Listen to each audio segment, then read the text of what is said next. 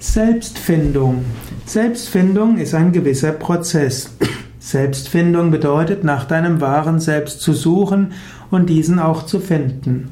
Es gibt eine relative Selbstfindung und es gibt die spirituelle Selbstfindung. Selbstfindung ist zum Beispiel ein Begriff aus der Entwicklungspsychologie. Selbstfindung ist dann ein Prozess, den junge Erwachsene bzw. Pubertierende durchmachen, wo sie herausfinden wollen, was sind meine besonderen Fähigkeiten, was sind meine besonderen Möglichkeiten, was sind meine Ziele. Selbstfindung ist dann oft ein Prozess der Abgrenzung gegenüber Familie und Gesellschaft. Selbstfindung erfolgt dabei auf verschiedenen Ebenen.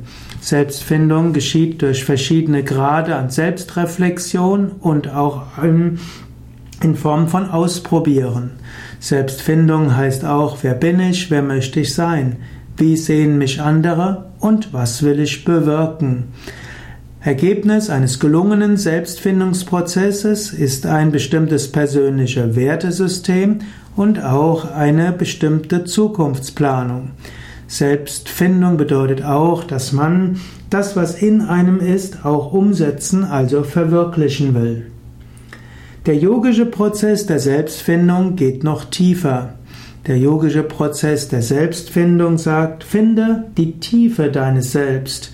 Und das wahre Selbst ist jenseits von Psyche, jenseits von Körper, jenseits von Wünschen und Bedürfnissen dem Weg zum höchsten Selbst oder zum tiefsten Selbst gilt es auch, seine relative Natur zu erkennen und zu nutzen. Aber es gilt auch, nirgendwo stecken zu bleiben.